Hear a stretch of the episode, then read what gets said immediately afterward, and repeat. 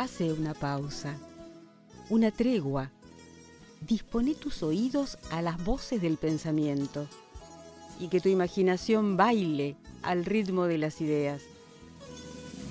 Locuciones filosóficas en la voz de Liliana Delgado.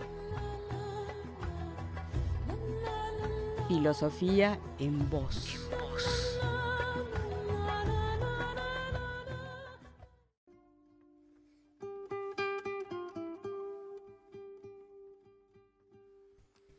Quiero compartir con ustedes algo que escribí hace un año, inspirada y no menos dolida por la muerte de Diego Armando Maradona.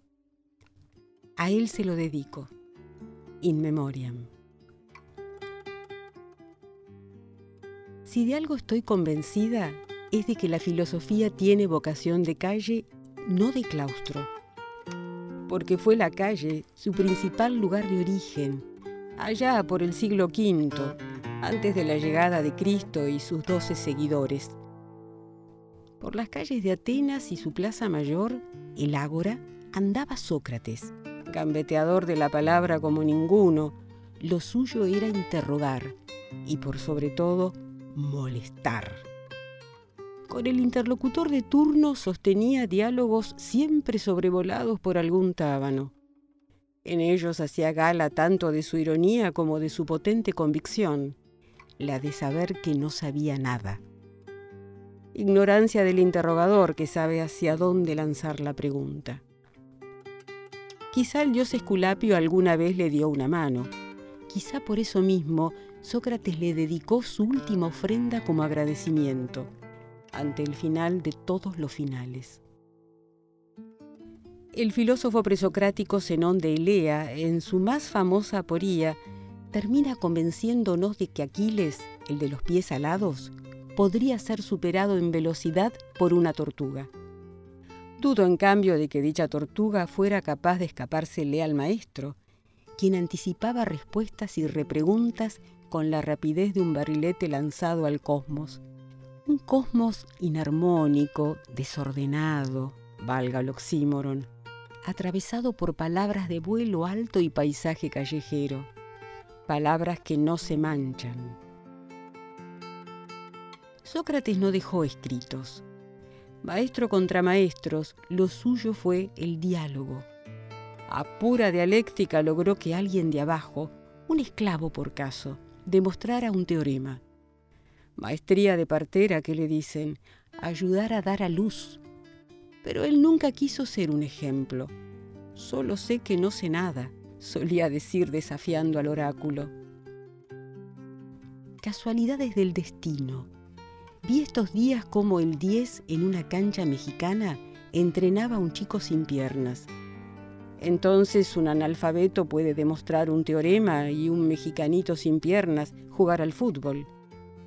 2.500 años entre un maestro y el otro. Si a Maradona en 1994 le cortaron las piernas, a Sócrates, haciéndole beber la cicuta en el año 399 a.C., le cortaron la lengua. No obstante, les llegó el tiempo de revancha. Ambos trascendieron generaciones y geografías como figuras únicas e irrepetibles, como dioses griegos, humanos, demasiado humanos. Abusar de las comparaciones, las analogías, los guiños y especies afines no hace a la buena escritura, menos al buen gusto. Es un exceso que da cuenta de escasez. Aún así, y a conciencia pura del disvalor de la insistencia, Confieso que en décadas nunca se me cruzó relacionar filosofía y fútbol, menos a sus respectivos campeones. A su muerte, Maradona lo hizo. Vuelvo con lo del principio y voy cerrando el círculo.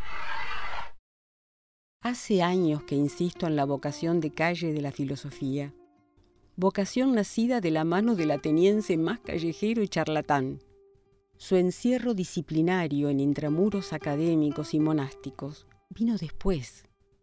También el fútbol nació en los potreros, muy lejos de escuelas y metodologías. Y de la calle y del potrero salieron los mejores.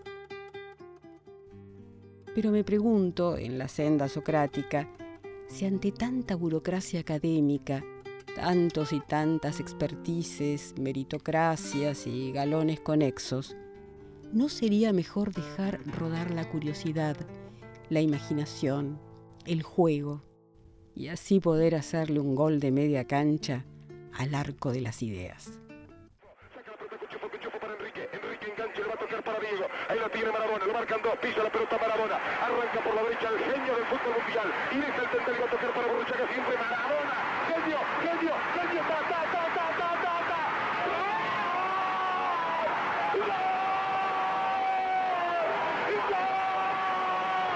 ¡Gol! Diego, Diego Armando Maradona. Gracias Dios por el fútbol, por Maradona, por esas lágrimas, por este Argentina 2, Inglaterra 0. Inglaterra 0. Inglaterra 0. Inglaterra 0.